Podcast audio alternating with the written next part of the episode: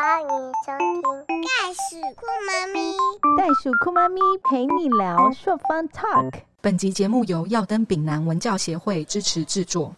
Keep going, keep fighting，相信自己，勇敢前进。我是勇敢妈咪朔方，欢迎又在空中相会。我们今天要聊什么呢？我们今天要聊自在弹性、舒服说爱、拥有正确性态度、亲密关系不再卡。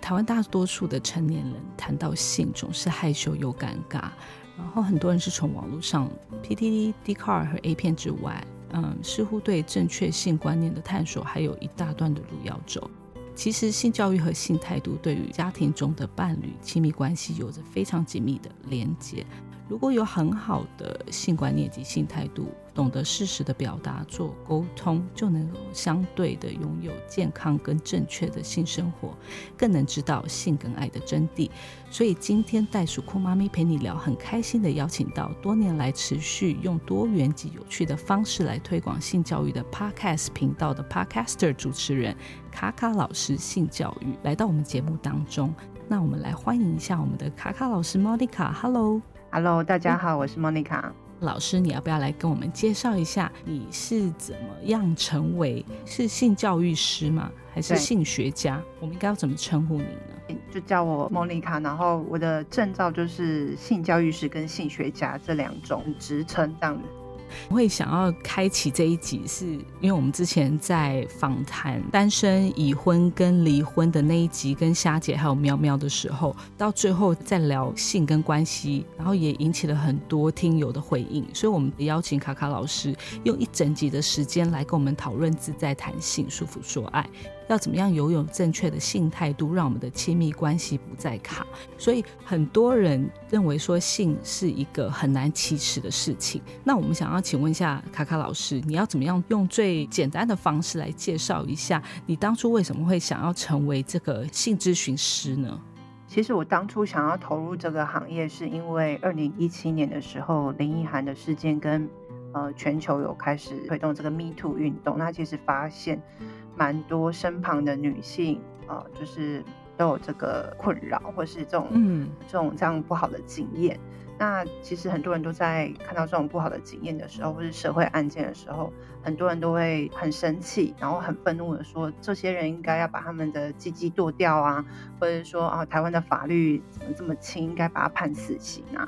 等等之类的，可是其实法律跟这些言语上面的攻击是没办法帮助这些受害者，然后也没办法让这些受害者减少。那我觉得真正能够去改变这个社会的力量，就是教育的方式，才会想要投入这个性教育的工作。我后来投入性教育工作之后，其实我觉得最大的收获是来自于就是，呃，检视自己在家庭的身为一个女儿的一个角色里面。还有身为一个女性的角色，就是有很多的呃重新对话的机会，然后帮助我在这个性教育以外，我觉得还有一部分我也想要帮助更多的女性能够去找到自己，然后可以去决定自己的生活应该是什么样的样子。那老师当初是怎么样去成为性教育家的呢？因为其实我在念这个性学所说，我们的课程里面除了性教育之外，还有包含性咨询的跟性治疗的这三个，等于说你出来之后，你可以从事的工作类型，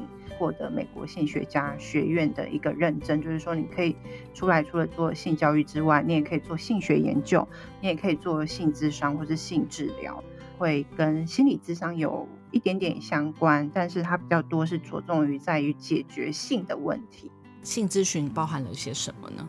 一般如果会有人来问性咨询的话，通常刚开始的时候，他们都是问他们自己遇到的一些状况，想要得到答案。那如果说这个状况是已经影响到他的生活了，或是影响到他跟伴侣之间的关系了，所以他们才会来，就是来求助。来的时候，我们通常都是呃第一次，通常都会先了解他们双方的成长背景、家庭的状况。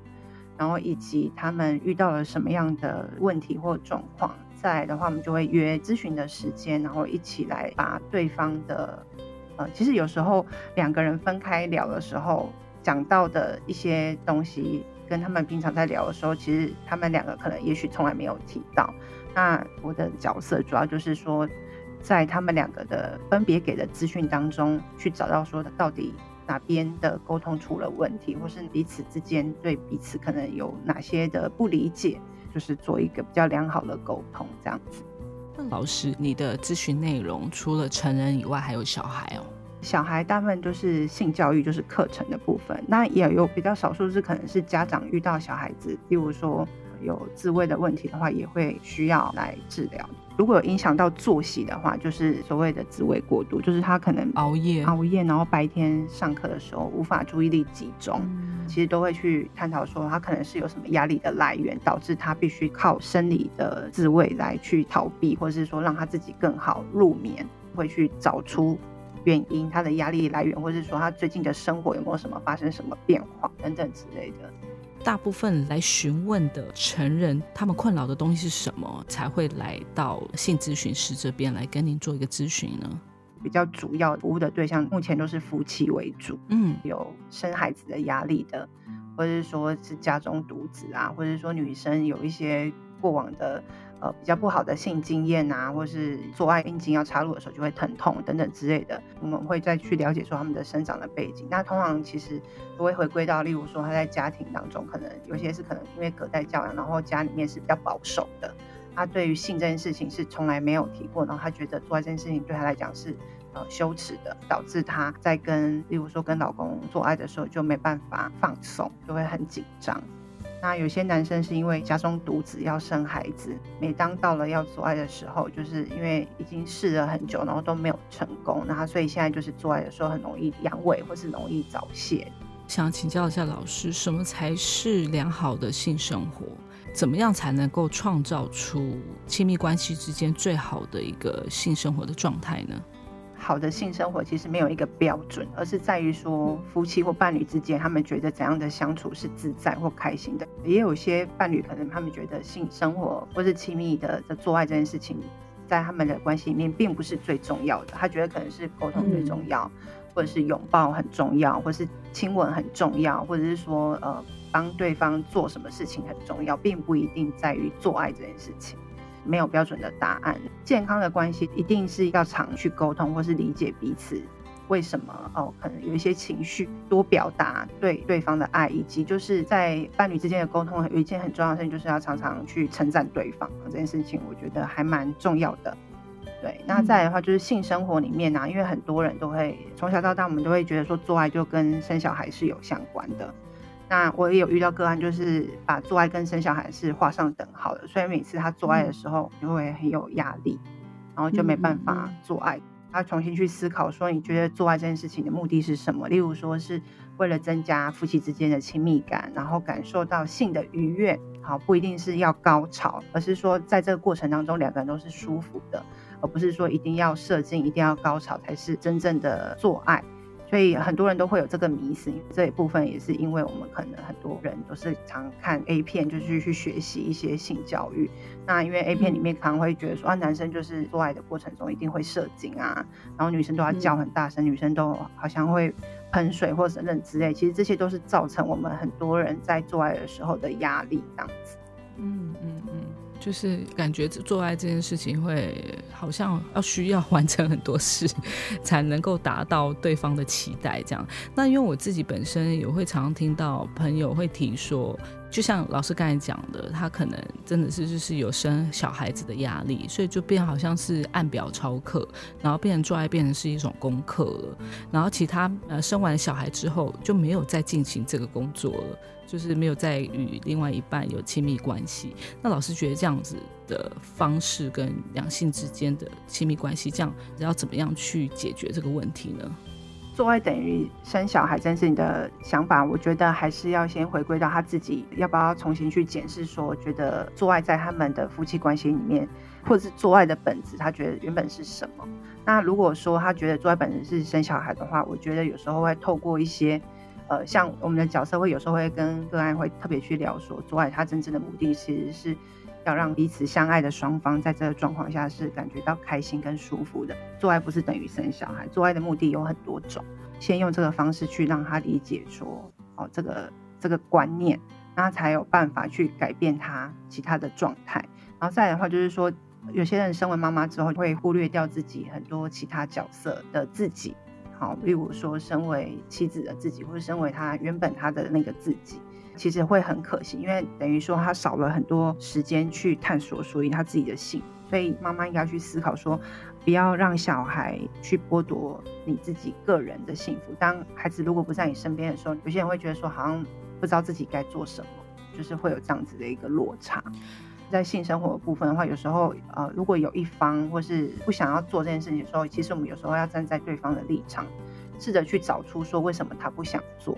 刚生产完的妈妈比较明显的是，因为她在哺乳的期间，这段时间就会导致她雌激素是比较少的，她阴道就会比较干涩，做爱的时候一定会疼痛。那我们应该去想办法说，呃，借有什么方式去改善这个问题？例如说借有润滑液。那另外的话就是生产完的女性。都会有一种压力，社会上的压力，就是要像凯特王妃一样一生出来，然后穿着漂亮的洋装，然后抱一个婴儿出来，比较不健康的方式啊。身材这件事情，生完小孩本来就是像妈妈的样子，并不应该要变成像模特儿的样子。是另一半要多去称赞妈妈，而且她刚生完的时候，她的荷尔蒙的变化是非常大，她有会有很多的情绪。我觉得这时候老公除了陪伴之外，一定要多给一些言语上面的正面的一些称赞跟感谢。嗯哼，那因为其实现在还很多，不管是男生女生，可能想法观念比较没有那么的懂得去跟另外一半沟通。那他们想要跟另外一半沟通，当事者可能会觉得说，哎，如果我开口的话，会不会造成对方的压力？会不会显得我好像欲求不满啊？这个 ice breaker 的话，要怎么去做呢？老师？开口要怎么讲之前呢？还有一个观念的部分，其实要先跟大家分享，就是说，在以前我们都会觉得说，做爱这件事好像都是男生主动，然后女生主动的话是很奇怪的。女生主动是不是你你的性欲高涨，你是比较荡妇啊，或是什么淫荡啊之类的？可是我觉得欲望这件事情跟男女的这个是没有关系的，每个人都会有，不应该用男女去区分说谁比较多，谁比较少。而是说每个人都会想要有做爱的亲密感，或者有这个想要做的时候。我觉得平常彼此之间的互动如果是好的，在邀约的时候，他的说法，有些人会说：“哎，你今天要不要做啊？”其实我觉得可以改成说：“我想要你的这种方式，让对方觉得说我有一种被需要，我很重要的那种感觉，你很想要我的感觉，让对方产生一种像很高的一种自信的感觉。有时候讲法要做一些改变。也不要说，哎，你要交功课喽。像这种也是会让对方造成压力的一种说法。做爱并不是教功课，而是两个人之间在你要做家事喽。这样，对对对对，这种就是很容易抹杀性欲的一种说法。那要怎么开口？就是老公今晚我想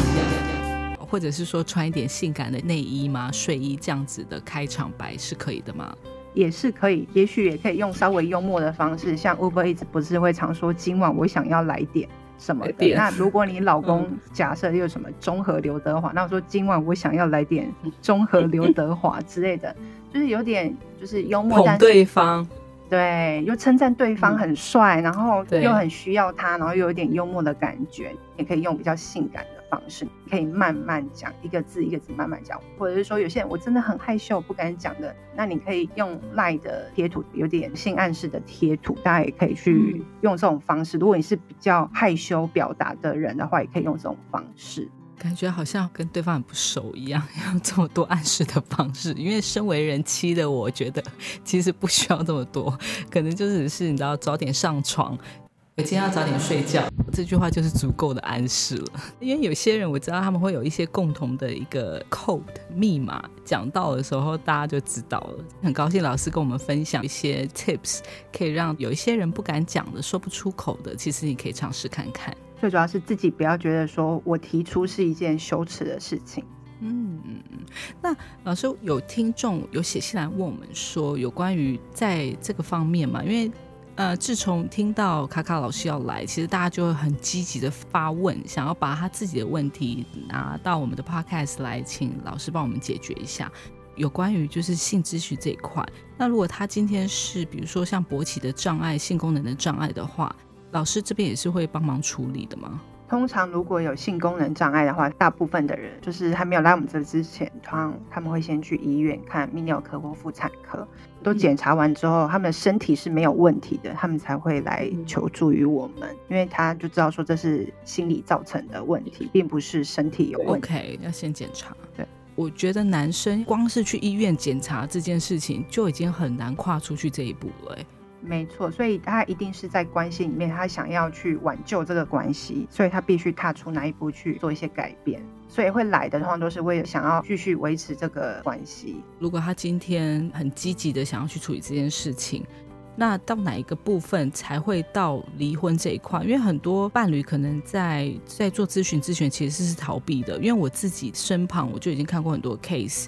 他们在结婚之前就发生了这样子的事情，可是双方都是逃避、逃避、逃避，到后面的时候才到了要离婚或者是要分手的时候才正视这一块。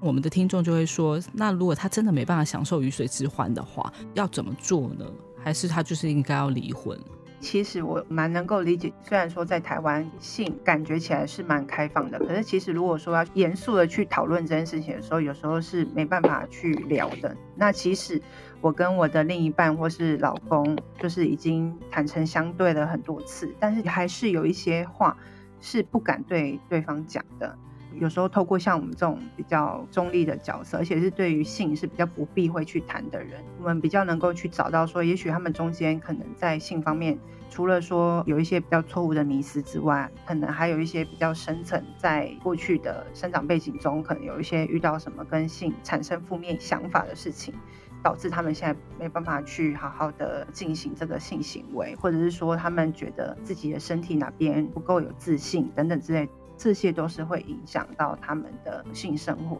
那老师，你刚才讲的迷失，可不可以给我们几个 example，就是有关于在性沟通方面的迷失是什么呢？例如说，每次做爱，男生觉得一定要射精，这是最普遍，所有的男生都会有这种想法，他觉得这次做爱没有射精就代表不成功，就是失败的。这种不成功跟失败一定会造成就是他们心里面的压力。导致他们就是会一直累积这种负面的想法，然后这个恐惧跟焦虑也会增加。那是真的已经到蛮有障碍了。如果是比如说像很简单的寻找 G 点这个部分，因为我不觉得每个男生都知道女性的 G 点的部位在哪里。像这个的话，可以透过语言或者是什么样的咨询去教导别人吗？居点的部分呢，在学术里面有一派的人是觉得说是没有居点的，坊间也是蛮多哦，有在教性技巧的课，教导居点的部分。基本上大家讲的这个居点的部分，就是说男生的指节的第二节放进去之后的上方会有一个凹凸不平的地方，就是所谓的居点。但是不是说每个女生都会有感觉或是有高潮，但有一些女生是会的。普遍性学术上的研究提到说，女生容易获得高潮的方式是阴蒂，是百分之八十的女生一定会成功。但是插入阴道的高潮的话，基本上只有二十 percent 的女生会达到，包含 G 点或是所谓的什么子宫颈 C 点的部分这两。以比例的上来看的话，其实八十 percent 的这个成功率是比较高的。可能男生常常忽略阴蒂的刺激跟阴蒂的兴奋这件事情。其实才是他们真正能够让女生去享受这个性的最主要的重点。那其他的辅助工具，老师也会赞成在比如说两性关系之间的使用嘛，像润滑液啊，或市面上卖了很多呃有造型的保险套啊，类似这样子的东西，这样也可以帮助在两性关系的互动的增进吗？只要在这个性行为当中是舒服、健康跟安全的，我觉得都是 OK 可以使用的。除了刚刚提到的保险套、润滑液之外，像跳蛋或者是 vibrator 这些东西都是可以使用。只要你正确的使用，让对方不会觉得不舒服或是受伤的话，其实都是可以使用。毕竟人不像机器可以一直运转。那女生要获得高潮这件事情，并不是那么的容易。嗯，女生除了表达说怎样的刺激是比较好的之外，有时候如果男生真的没办法理解你喜欢的方式的话，借由一些情趣玩具来辅助，我觉得都是 OK。我之前有遇过个案，就是说有些老婆很喜欢用，但是男生会很在意，同时在做的时候用，我就会去沟通一个观念，说，但是机器它不是人，它爱的人是你，那那个机器只是一个辅助，不需要把这个情趣玩具当做一个竞争者，或是有一个威胁性的东西，它只是辅助你们两个更亲密的一个东西。我觉得老师刚才讲到一个很重要一点，就是其实这是一个亲密关系的增进，不需要太依赖于机器这个东西的上面，因为其实，在性的过程之中。最主要就是要聆听对方嘛，你喜欢的是什么样的模式？然后女生跟男生构造是很不一样。身为女生是很喜欢前戏的，很喜欢听到，比如说另外一半告诉你说：“哦，你今天多美啊，我很喜欢你怎样怎样。”可是男生好像不是，诶，男生好像就是希望说赶快进入到动作上面，动，这叫什么？想要进入洞里面，也想要开始动作。对。对，而且老刚才讲到一个很重要的点，就是说其实要去沟通，而不是着重在辅助。对，而且还有一个观念要讲是说，做爱不一定要插入这件事情。我觉得很多男生都会很执着于要插入，还蛮蛮可惜的。因为其实你就是失去了很多探索性愉悦的可能性。其实人最大的性器官其实是皮肤。如果说能够借由皮肤的触摸，其实是也可以增加一些。性的愉悦感，如何去累加这个性的愉悦感跟刺激的话，其实才是在这个做爱当中最厉害跟最美妙的地方，而不是在于就是插入跟碰撞这件事情。对，很重要的一个观念要跟我们听众讲，因为我从我的身旁的一些周遭的朋友才发现，说不见得是未婚、已婚还是什么状态。你才比较了解性生活。我不觉得已婚的人比较了解性生活。我常常发现很多已婚的人，他们可能基本上没有什么性生活，或者是 OK，我们只是生了小孩了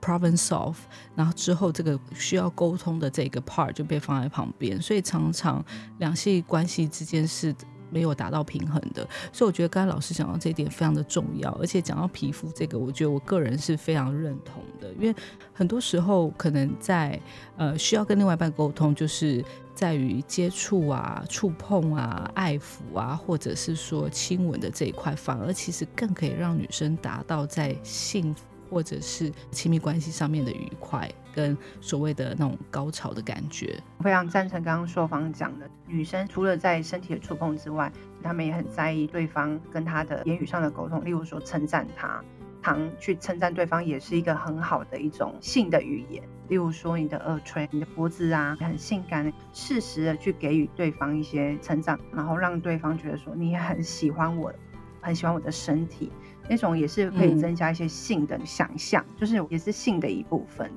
这个我觉得外国的友人做的就比较好，比较欧洲、美国跟台湾的男生，我发觉欧美国家的男生会比较适当的去夸奖另外一半，或者是夸奖女性。不要说另外一半，不一定是女朋友一定要夸奖你，就是他今天看到你哦，你这件衣服穿在你身上好漂亮，或者是哎。老婆，你今天怎么那么香？光是讲这件事情，就会让女生心情大大的愉悦，而不是就是那种，哎，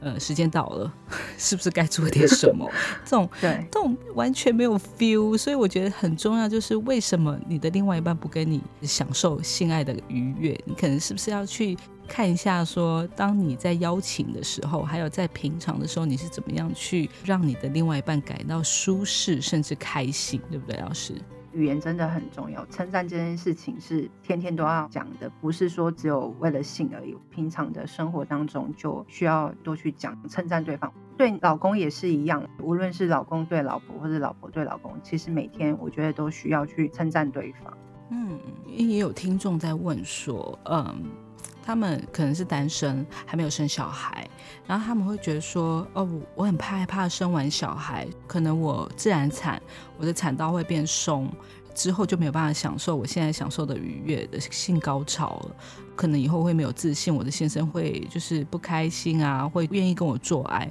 很重要就是，无论你有没有生小孩，我觉得女生都要知道一个很重要的运动，叫凯格尔运动。”那凯格尔运动的话，其实它是训练我们的骨盆底肌。那除了说它可以帮助我们憋尿的效果比较好，比较不会漏尿之外，其实它也可以帮助我们的性生活品质的提升。因为它是呃训练我们的阴道肌肉，也会支撑我们腹部的一些器官。女生要练这个骨盆底肌以外，其实男生也可以训练，因为还可以增加男生的持久度，这个射护线的保养。就像我平常在做 Pilates 一样。对，没错，皮拉提斯也是非常适合在训练骨盆底肌的一个运动。生产完的女性如果想要再特别加强的话，其实也可以使用就是凯格尔球。凯格尔球的话，其实是放到阴道里面，那你要去训练自己的阴道肌肉的收缩。去挤压凯格尔球跟维持住那个重量，凯格尔球是有分重量的，克数越来越增加。现在还有发明一种，就是要准确知道说你到底有没有用对肌肉的话，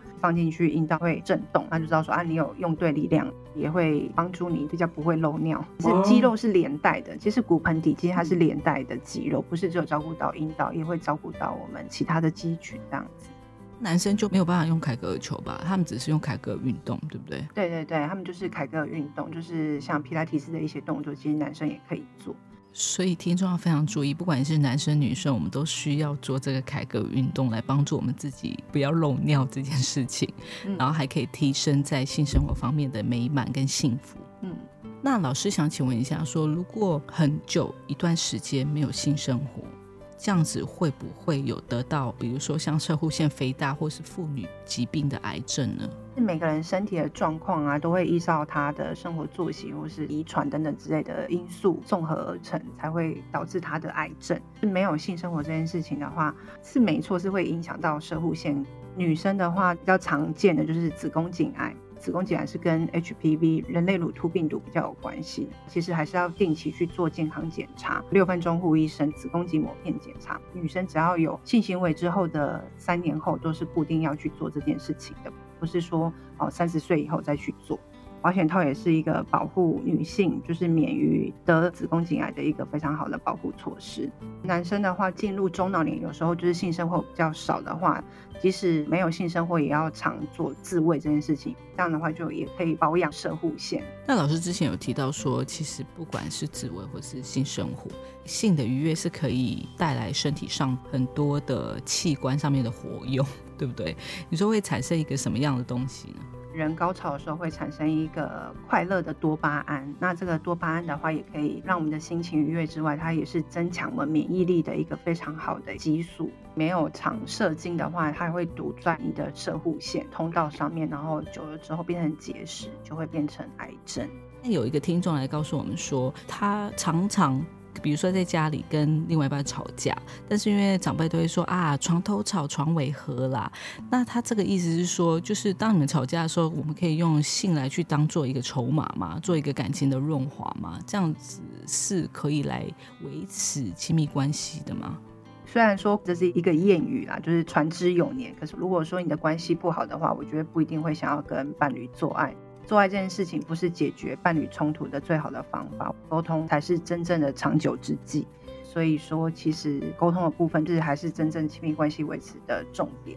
性真的就只是一个短期的，可能就像老师刚才讲的，在那个愉悦的过程，有那个多巴胺去告诉你自己说：“OK，好，我现在已经忘记了你刚才做的这个错事。”可是长期下来，你还是会发现对方跟你有很多不同，还是要靠沟通来去磨合的啊。对。有些人会逃避性，可能有一些人会用性去逃避问题。That's right。老师，我很想请教一下，说当普通人一听到你是从事性教育的这个行业的话，大部分人的第一句话问你都是问你什么啊？会先说哈，他说什么什么，然后这样子，就是我通常都要讲到第三次他才听懂这三个字，因为通常不会有人用性教育作为工作。对，那他们通常第一个专业的问题都会问什么？问说我是教几岁的？那我就是说，嗯，我教的是零到一百岁的人。我觉得从 podcast 这个角度去问老师这个问题，其实还蛮尴尬的。不过我相信这是一个所有的广大听众都很想问的一个问题，就是到底是什么样的一个知识，性知识，可以让大部分的女性，或者是说，哎，甚至说男性，什么样的知识会让他们得到高潮？每个人的身体毕竟还是多多少少是不太一样的。那我觉得这个发问就是非常的实在。其实我觉得这个应该也要让。不是只有我们大人知道，也许年轻学子们也应该知道，因为我觉得很多人都会用 A 片去作为学习性行为的一个方式。那其实 A 片里面有很多的东西并不是正确的一个方式。我觉得大家要先去了解，说女生获得高潮的方式，大部分都是透过阴蒂，大概有百分之八十以上的女性是这样子。透过阴道插入性交获得高潮只有百分之二十左右，所以男生的学习重点应该是要去研究阴蒂的刺激，而不是在于插入阴道这件事情。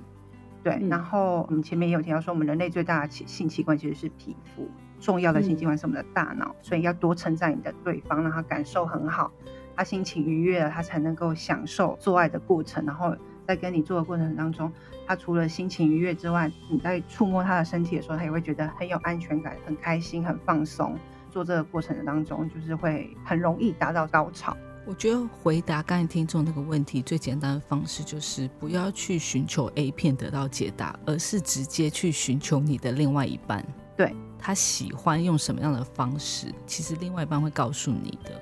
对，呃，有时候女生自己可能对自己的身体也不一定很了解，自己可能要先去找自己喜欢的是什么样的方式去引导对方。例如说，我喜欢你这样，好，当他在做某一个动作的时候，你觉得这个不错，那你就要鼓励他，引导他，就说我喜欢你这个方式，然后很舒服。嗯，偶尔你可以给他一些命令跟动作，让他知道说这样做你是喜欢的。那如果说你是很害羞的人，也许你可以。用肢体去表达，例如说他做哪个部分是不错，所以你可以用手去抓住伴侣的手啊，或肩膀、屁股去做一些暗示，搭配一些喘息的声音等等的。那如果真的到后面还是没有办法 work out，他真的还是找不到方法的话，他要怎么样去寻求协助呢？坊间也有专门在教性技巧课程的，就是专业的团队，像义务，不知道大家有没有听过？就是他们有在教像口交啊、阴道交或者前戏的课程。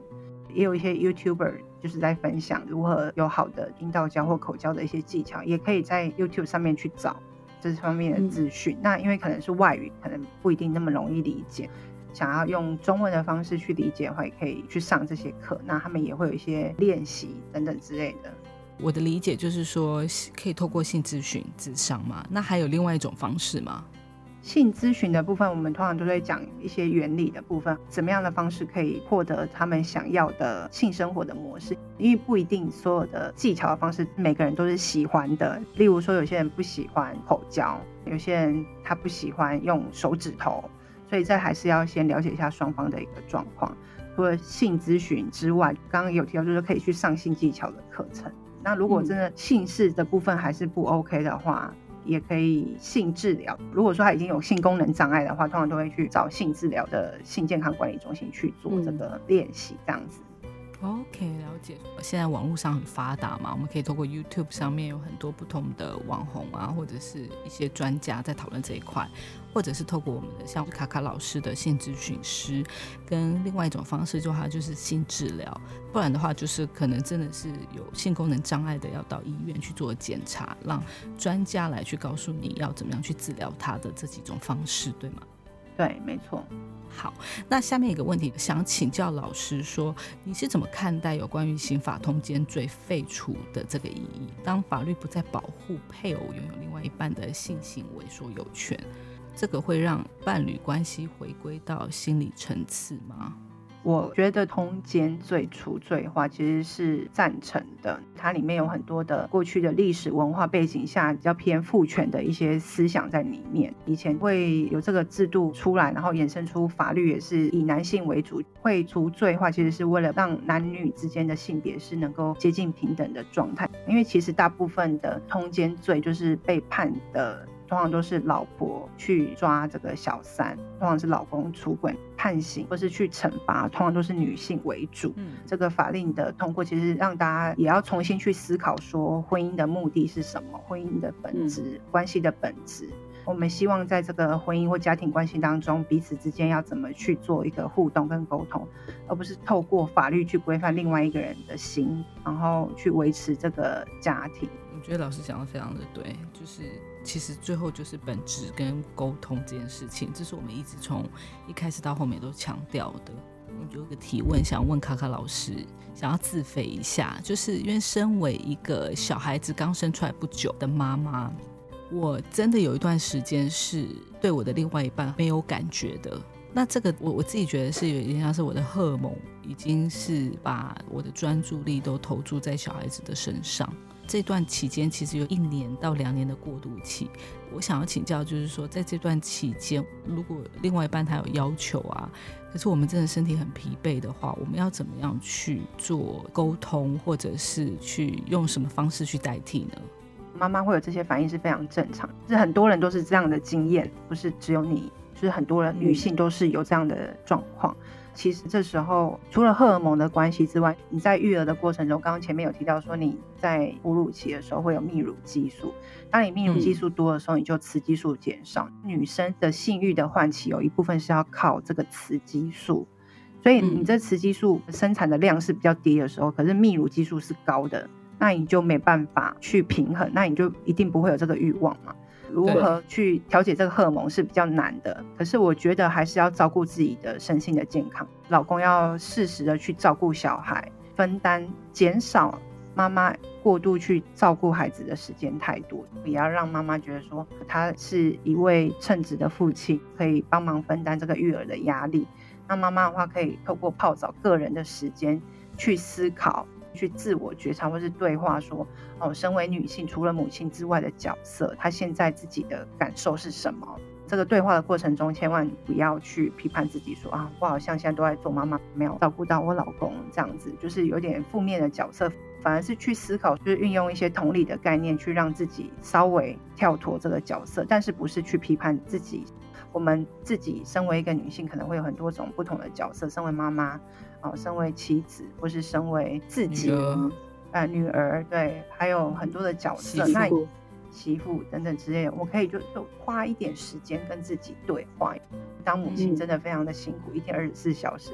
啊，放尿布、换尿布、喂奶、挤奶什么之类的，就是花了太多的时间在专注在同一件事情上的时候，会疲累的。然后去照顾自己的，除了妈妈以外的这个需求，也是要去稍微的要去做自我的对话，这个部分才能够去真正说找出说我怎样能够改善。我也是有遇过，就是说生完之后半年内就是开始迅速的恢复性生活的这种也有。我观察到的是，能够很快速恢复性生活，通常都是老公在育儿的部分的分担的压力是能够做比较多的人。他如果做的比较多的话。妈妈在这部分能够尽快恢复性生活的这个是有注意的，听到了没有，我们的男性听众们，这非常的重要。因为从另外一半，从女生的角色去讲这件事情，我觉得可能他们只是觉得说，哦，你只是想要我们去照顾小孩而已。但是听从专家的嘴巴去讲这件事情，然后非常的有 呃数据的这个 power，我觉得是非常重要的一件事。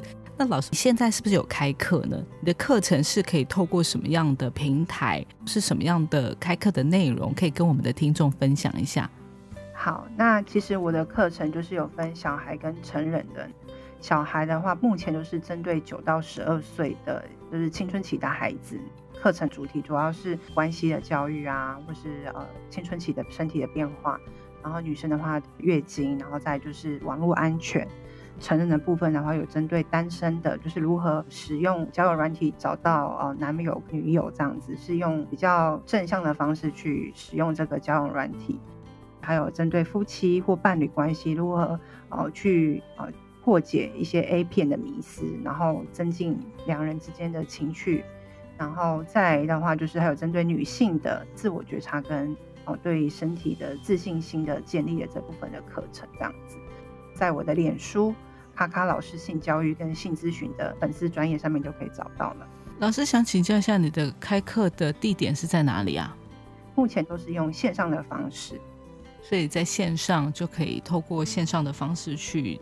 吸取我们有关于性教育的这一块，还有性智商的这一块，不管在 Podcast 啊，或者是透过老师给的我们的这些平台去。呃，有更多这相关方面的知识。对，其实我觉得，呃，现在这个进入的网络三 C 时代，无论是我们的小孩，或是我们自己大人都蛮仰赖这个网络的。那其实讨论性的主题的专家或是网红是非常多的。透过任何方式去认识性都是好的，可是我觉得，呃，在追求这些技巧啊，或是什么高潮之类以外，大家还是要回归到我们这个关系的本质，跟为什么我们要跟另外一半做爱，以及就是我跟自己的一个对话的部分是很重要的。如何跟另外一半建立健康的关系，跟认识自己才是最重要的。嗯，朔方今天在跟卡卡老师聊完天的这个过程呢，我突然理解到一件事情，就是享受性爱并不是一个罪，